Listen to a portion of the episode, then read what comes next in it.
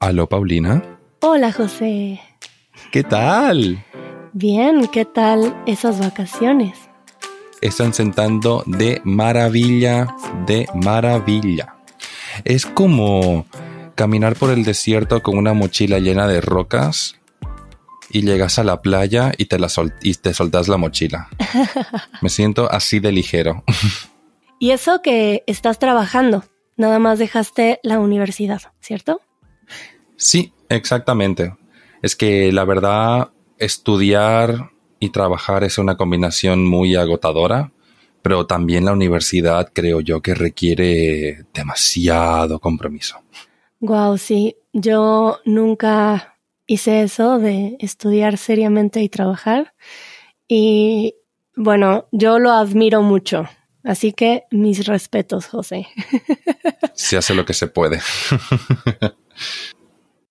y antes de que sigamos hablando, queremos recordarles que en este episodio están abiertos todos los beneficios todos los perks de la membresía de podcast. ¿Y eso qué significa, José? Eso significa que tendrán acceso libre a la transcripción interactiva, al Vocab Helper y al After Show. Así que si aún no han probado estos materiales extras, pueden probarlos con este episodio y si después de probar estos beneficios quieren obtenerlos para todos los episodios de podcast, pueden ver el link que les dejamos en las notas del episodio y revisar nuestras membresías y estos beneficios los obtienes a partir de la membresía de podcast. Em, entonces pueden tomar una pausa ahora, abrir la transcripción y así seguir el episodio leyendo mientras escuchan. Y siguiendo con el tema de hoy, pues bueno, yo te contaba, José, sí. que ahora me prestaron un carro, bueno, una camioneta, y hay muchas temporadas en mi vida en las que no manejo, y cada vez que tengo oportunidad de tener un carro por un tiempo, me doy cuenta de todo lo que implica tener un carro y creo que sí tienes que pensar seriamente en si es buena idea para ti tener un carro o no, porque se suman muchas responsabilidades. Claro que te apoya en muchas cosas, pero uy, muchas responsabilidades extras. Es que es casi como tener una mascota. Eh, es, una responsabilidad, la verdad, bastante grande. Y no olvidemos de el, gasto que, que comporta tener un auto. Y que a lo mejor uno piensa que ahorra en, no sé, taxis, eh, transporte público, que puede ser. Em, por ejemplo, creo que yo noto una diferencia que mi energía se ahorra bastante cuando tengo carro, eh, porque suelo vivir en lugares en donde el transporte público, mm, aunque tiene, claro, muchos beneficios también para el medio ambiente y, y que me parece que puedes ir de una forma muy relajada en el transporte público, pues también cansa porque caminas mucho, es mucho estímulo, en México para mí es estar en un estado de alerta particular. Em, entonces, eh, tener un carro tiene eh, ese beneficio de ahorrar energía, eso sí te podría decir. Entonces, tal vez gasto más dinero, pero tengo estos beneficios, por ejemplo, decías lo de las mascotas, que ahora con un carro puedo llevar a mis mascotas más fácilmente, salen a pasear más, em, no sé, eh, ir en carretera con un carro, con tu música, cantando, es otra experiencia a irte en un autobús. Em, Absolutamente. Entonces yo lo aprecio a veces, pero de igual forma pienso en todo lo que es, eh, no sé cómo es en España. En México tenemos, pues de inicio, dos principales impuestos, además de lo que implica el impuesto por comprar un carro, por cambiar de dueño, cambiar las placas, eh, bueno, todo lo que se hace cuando uno compra un carro, ya sea de agencia o un carro usado, pues ahí hay trámites y dinero, obviamente. Siempre. Uf, es que ya me lo estás diciendo y comienza como a llorar un poco la billetera. Aquí en España existe, pues, para poder circular, los documentos que tenés que tener sí o sí en tu auto sería como el permiso de circulación. Ah, sí, nosotros tenemos una tarjeta de circulación. Tienes que tener el seguro, ¿no? Porque si no te sale un ojo de la cara. Claro, y además de que creo que es ilegal eh, tener un carro sin seguro, por lo menos en México. Me lanzaré a la piscina y diré que es así, ¿no? En todo el mundo. Mi madre, por ejemplo, me acuerdo que quería como probar de ir en el auto en Bolivia y me decía, este auto no tiene seguro ni se te ocurra, porque cualquier cosa que te pase es que no está cubierto. Y es verdad. Y también necesitamos lo que aquí se llama la ITV, que es eh, como una revisión técnica. Cada X tiempo tenés que llevar tu vehículo para ser sujeto a una revisión técnica completa y determinar si puede seguir circulando o no.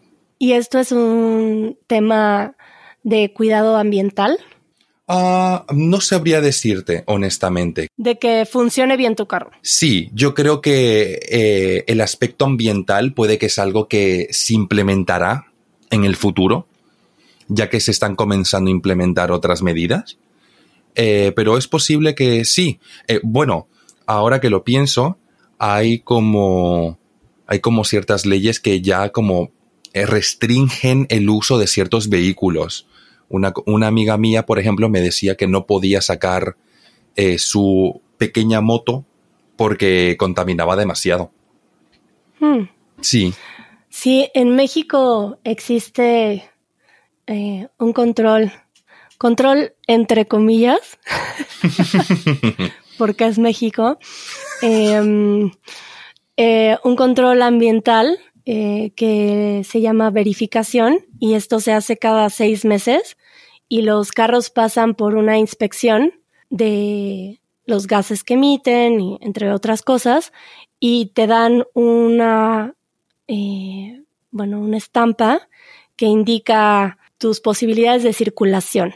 Eso quiere decir que si tu carro es un poco más antiguo puede ser que no circules eh, dos días a la semana si es más nuevo circulas todos los días eh, o si lo tienes actualizado con servicios y ven que está en muy buen estado, puedes obtener esta estampa que se llama doble cero. Y de ahí va la cero, la uno, y hay días en los que no puedes circular y según cómo esté tu carro. Pero pues obviamente en México hay muchos carros muy antiguos que esto es algo que notan eh, las personas que vienen de otros países y este control de la verificación no funciona en pueblos, por ejemplo, es solamente en las ciudades y, y aún así este control pues también sucede que la gente da dinero por debajo de la mesa, como se dice, Y este dinero que, bueno, no sé de qué otras formas se llama, se llama como, creo que la palabra, una palabra es soborno. Sí. Este, hay otra palabra, creo. Em, bueno, el dinero que se da ilegalmente para que te den los papeles, aunque legalmente y oficialmente no pase este examen tu vehículo. Entonces, pues pasa eso también en México. Eh, y entonces hay muchos carros viejos que siguen circulando. Ay, señor, ¿cuándo aprenderemos? y bueno, existe este otro impuesto que se llama tenencia, pues que tiene que ver pues con eso, con el hecho de tener, de tener un carro y que al parecer este impuesto inició con los Juegos Olímpicos que sucedieron en México hace muchos años, hace más de 50 años. Wow. Y el objetivo era obtener fondos para los Juegos Olímpicos y decidieron poner este impuesto para obtener esos fondos y después decidieron dejar permanentemente este impuesto. Entonces tienes que pagar una tenencia anual que tiene que ver con eh, un porcentaje del valor de tu auto y eh, la verificación una vez cada seis meses. Bueno, la tarjeta de circulación también la tienes que tener. Em, el seguro, que bueno, hay seguros muy baratos. Yo me acuerdo que tenía uno muy barato para, para mi bocho, para mi Volkswagen, eh, que nada más cubría daños a terceros, que era para cubrir los daños que pudiera causar yo a otros carros y a otras personas, pero no cubría nada de lo mío. Y me costaba como 200 pesos mensuales, como 10 euros mensuales. o sea, nada. Ah, bueno, no está mal, no está mal. ¿Podrías por favor repetir cómo llamaste a ese auto? Al bocho o el bochito. Bocho o bochito, qué bonito. Estamos hablando, ¿no? De, de ese Volkswagen que es eh, el Beetle, ¿no? El escarabajo. Sí, pero de hace muchos años que en México son muy comunes, son estos carros alemanes, pero creo que particularmente en México son muy populares, mucha gente los restaura y siguen vivos, ya no se fabrican de agencia, pero se siguen eh, restaurando eh, bochos y bueno, en mi opinión es un gran carro. y sí. Tiene esta increíble cualidad de que funciona eh, con un sistema mecánico muy simple que puedes arreglar con cualquier cosa. Entonces, bueno, ya te contaré las historias y las aventuras en mi bocho. Pero pues aprendí algo de mecánica con él y además tiene, tiene tracción en las llantas delanteras y traseras, lo que hace que sube la montaña muy fácilmente. Entonces, en lugares en donde tienes que subir montes o calles muy empinadas, es un gran carro. Ya ves, ya ves. Es que a mí me llamó mucho la atención porque mi madre me decía que ella también tenía uno de estos autos, un bocho, y, y, ella lo llamaba PETA, la PETA. Ah, ¿y así se le llama en Bolivia o dónde? Creo que sí, creo que así es como se le decía en Bolivia, una PETA. Wow, sí, y creo que Agustín también dijo, ay, no me voy a acordar, a ver si alguien nos puede poner en los comentarios. Y si no, le voy a preguntar a Agustín, pero él dijo otra palabra de cómo lo llamaban en Argentina. Al parecer es un carro que genera muchos apodos. Ah, bueno, ah, bueno. pero bueno, y claro que vienen otras cosas como un servicio que se tiene que hacer eh, anualmente o es lo que se recomienda, más los gastos diarios. Bueno, gasolina, eh, lavar el carro, que si revisas la llanta, el anticongelante, el agua, el aceite. Y bueno, sí, muchas cosas que uno tiene que hacer. Licencia. Uy, la licencia. Madre mía. Permítanme explicar y compartir esta pequeña anécdota con el carnet de conducir. Aquí en España hace falta que primero hagas un examen teórico y después uno práctico. Cuando vos aprobas el teórico, tenés un tiempo limitado para, para presentarte al práctico. Tenés aproximadamente, creo que solo dos años. Y si se caduca esto, tienes que volver a hacer el teórico. Exactamente. Mm. Y yo, con lo pájaro que soy, pues básicamente me llega una notificación diciendo, buenas tardes, te queda básicamente un mes, un mes y medio, algo así, un tiempo muy corto para presentarme al teórico.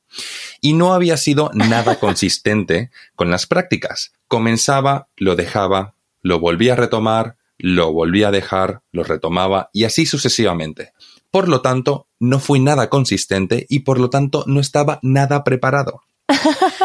Cuando me llega la notificación, me pongo como un loco a hacer prácticas de una manera, pero mm, casi nada sana. ¿Pero qué tipo de prácticas son? Eh, prácticas de circulación. Eh, eh, te encuentras con tu profesor en un punto, te subís al auto y vas practicando la circulación. entrar y salir de, rotondas, entrar a la vía de, este, rápida, salir, semáforos, prioridad, bajar, bajar velocidades, subir, todo, todo, ese tipo de cosas. Hmm. y solamente te duran 45 minutos y por cada práctica tenés que pagar. Entonces, barato tampoco sale. Cuando eh, me pongo a hacer prácticas como un loco, me comienzo a frustrar porque no me sale bien. Yo pretendo aprender lo que debería haber aprendido en ocho meses, pretendo aprenderlo básicamente en dos semanas. Pero ya habías aprendido a manejar antes, ¿cierto? Son prácticas de tránsito. Eh, exacto. Eh, son prácticas tanto de aprender a manejar como de circular. Mm. Y el examen, pues, eh, tenés que seguir las instrucciones, etcétera. Y son muy estrictos, verdaderamente estrictos. Solo te digo que en el primer intento, mi primer intento, porque no me saqué el carnet a la primera, en mi primer intento, hice un giro que no debería haber hecho. El instructor pega el frenazo del siglo y el examinador me dice, bueno, podés estacionar aquí que hacemos el cambio de, estudiante o de examinado. Ah, como diciendo, olvídalo. Exactamente. Eh, cuando te, cuando te dicen que pares en medio de un examen es porque has suspendido. me y, pensaste que me rendí con esa? Pues no. seguí haciendo prácticas e intenté presentarme dos veces más todo esto yo siendo consciente de que no iba a probar, de que no estaba preparado en absoluto para aprobar el examen. Yo lo sabía, vos lo sabías y todo el mundo lo sabía. Entonces pasó lo que tenía que pasar. Suspendí tres veces, se me caducó el teórico y tuve que volver a presentarme al teórico. Lo volví a probar y esta vez me lo tomé requete recontra en serio. Eso está interesante, ¿no? Sí. El recontra. Recontra. Eso es algo para exagerar, eh, pero brutalmente algo. Recontra rápido, recontra lento, recontra serio. Exactamente. Me lo tomé súper mega requete recontra en serio. Hacía como tres prácticas a la semana, a veces hacía más de una práctica por día, eh, también la hacía los fines de semana, el momento que yo tenía libre lo aprovechaba para ponerme a hacer prácticas. Y pasó exactamente lo que tenía que pasar. Finalmente subí al examen por cuarta vez, pero esta vez subí muy confiado, muy relajado. Mis profesores me decían que ya me veían preparado para hacerlo y aprobé. Eh, Pero déjame decirte, déjame toda una odisea. Una odisea. Yo casi me muero. Para mí fue básicamente, pero peor que las 12 tareas de Hércules. No. O sea, absolutamente no. Si ahora me preguntaran, ¿volverías a hacer todo eso? ¿Volverías a pasar por todo ello? Yo les digo, ni de Blas. Ni de Blas. Yo yo hablé de esto en un podcast con Iván porque yo no hice ningún examen, nunca. Creo que supuestamente lo tienes que hacer, pero no es muy habitual que la gente lo haga tan formalmente en México. Em, pero bueno, creo que ya tocamos algunos temas que se podrían desarrollar más y yo propongo que hagamos otro episodio acerca de aprender a manejar y tal vez podemos tocar otros temas que no pudimos eh, ver más eh, a detalle, no sé, multas, eh, estacionamiento, lo que implica estacionarte, uy, varias cosas. lo que es aprender a manejar. Oh, pues se viene segunda parte, al parecer. Sí. y bueno, para el after show te voy a contar un poco acerca de eh, mis aventuras en mi carcacha, en mi bochito. en tu carcacha. Venga, nos vamos para el after show, que me ha llamado la atención. Carcacha, paso a pasito, no dejes de tambalear. Y así nos despedimos cantando. Carcacha, paso a pasito. Adiós. Adiós.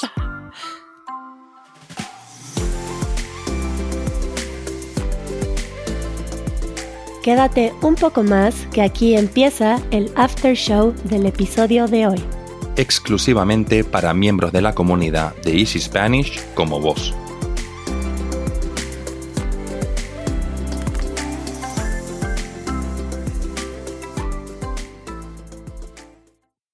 Y para el after show te voy a contar porque yo compré un bocho eh, y pues claramente no tenía el gran presupuesto. Entonces, pues hay de bochos a bochos. Bueno, porque el rango de precio de los bochos es muy amplio. Hay unos que te pueden costar 5 mil euros y porque son, no sé, de algún año en específico y que tienen las piezas originales. Y bueno, el mío me costó el equivalente a 1500, 1500 euros. Digo, eh, estaba bien, pero también necesitaba unos cuantos arreglos. y pues yo me lo llevé de la Ciudad de México a Valle de Bravo, que son dos horas, y vino mi hermana conmigo y venía muy callada todo el camino y cuando llegamos allá me dijo, es que yo venía rezando todo el camino. ¿En serio? Porque además los bochos tienen un sonido que es muy particular. O sea, si estás acostumbrado a estar en un carro normal, te sorprende. Es constante, un ruido como de... vale. Eh, eh, y es algo extraño. Y bueno, mi hermana estaba espantada porque había Mm, cosas del carro que no estaban del todo bien. Del motor estaba bien y de todo lo esencial, pero por ejemplo el asiento estaba flojo. Entonces, mientras andaba, sentía como se movía el asiento. Porque estaba un poco flojo, o sea, no sé, no se podía salir, pero temblaba, ¿no? Entonces hacía como... íbamos muy lento y, muy seguro, con cinturones, pero pues no te sientes del todo seguro, porque es un carro muy viejo y necesitaba arreglos. Y lo empecé a arreglar hasta que llegué a Valle de Bravo. Y ha sido una gran experiencia porque creo que con los carros nuevos uno se sube y todo está bien y bueno, aprendes cómo funciona el carro, pero realmente no entiendes bien qué pasa con tu carro, a menos que seas un experto. En cambio, con un carro viejo, o sea, le tienes que aprender porque le tienes que aprender, porque te puede tirar, eh, dejar tirado, así se dice, cuando te quedas en medio de la calle parado, sí, porque tu carro ya no anduvo más. es em, verdad. Y pues me pasó un par de veces y bueno, con contarte que aprendí trucos, por ejemplo, de cómo encenderlo con un cable de cobre. Ah, ok. Que tenía que bajarme, levantar el asiento de atrás y tenías que poner un cable de cobre que conectara eh, dos puntos eléctricos para que la corriente pudiera encender el carro. Porque eh, así ya bien técnicos. Pero bueno, más o menos no tan técnico, eh, donde se da vuelta la llave, el switch, manda una señal a otro aparato que multiplica la energía y esa se envía al motor. Ah, bueno, vale. El switch a este aparato no funcionaba bien, entonces yo tenía que encender el carro directamente en el segundo aparato con un cable de cobre.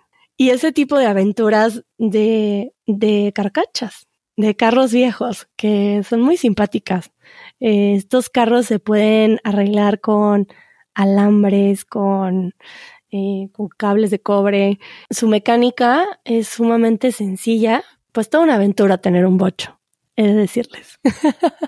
Madre mía, es que acaba siendo no solamente eh, una fuente de experiencia, sino que también de conocimiento, porque acabas familiarizándote con muchas cosas que normalmente pues se las dejamos a personas a quienes se, quienes se dedican a esto.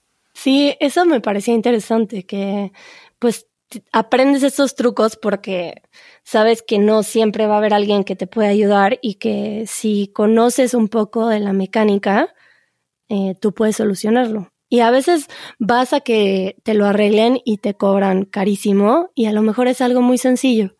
Entonces vas aprendiendo cositas que bueno, no me volví ninguna experta, pero podía solucionar cosas básicas.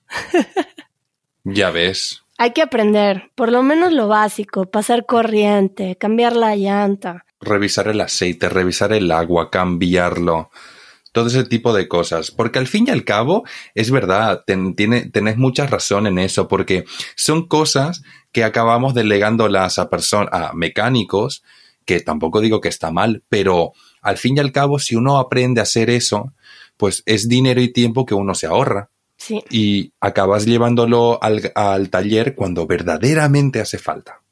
Sí. Bueno, pues seguiremos hablando de esto, carros, aprender a manejar y nos escuchamos pronto, José. Nos escuchamos prontito, Pau. Adiós. Adiós.